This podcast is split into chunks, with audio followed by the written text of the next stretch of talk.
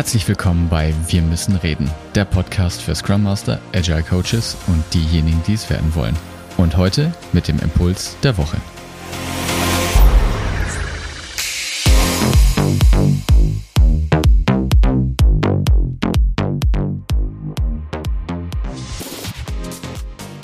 Stellt euch vor, es ist Oktober und Ihr erinnert euch an euer Mitarbeitergespräch von Anfang des Jahres, in dem ihr mit eurem Vorgesetzten die Zielvereinbarungen vereinbart habt.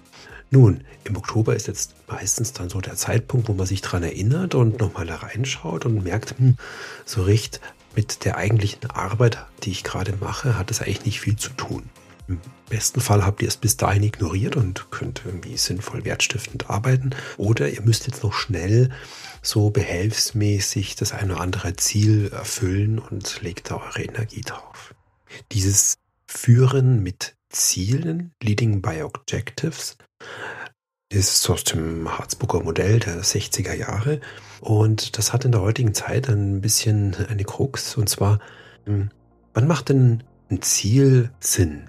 Ein Ziel, wenn ich ein Ziel festlege, dann habe ich einen sehr starken Fokus auf das Ziel. Und das ist dann sinnvoll, wenn total klar ist, was zu tun ist. Ja. In der komplexen Welt, in der wir uns bewegen, sind oft viele Dinge manchmal unklar. Und da tue ich mir schwer, ein Ziel zu formulieren, wenn ich noch gar nicht weiß, wo es hingehen soll. Also wir haben da sozusagen ein Paradoxon. Ähm, für ein Ziel, für eine Sache, die unklar ist, da brauche ich irgendeine Idee. Und ich kann die Idee natürlich nicht aufschreiben, bevor ich die Idee habe. Das ist die Krux bei den Führen mit Zielen. Zusätzlich gibt es noch einen zweiten Aspekt. Von der persönlichen Ebene auf die Organisationsebene gedacht. Organisationen werden bei solchen Zielvorgaben werden die blind für Dinge, die am Wegesrand liegen und fokussieren sich natürlich nur noch auf das eine Ziel. Ich gebe ein Beispiel. Ein mittelständisches Unternehmen wird vererbt und soll deshalb veräußert werden.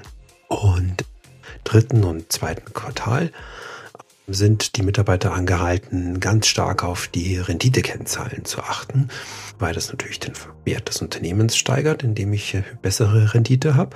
Und die fangen an, diese Kennzahlen zu optimieren.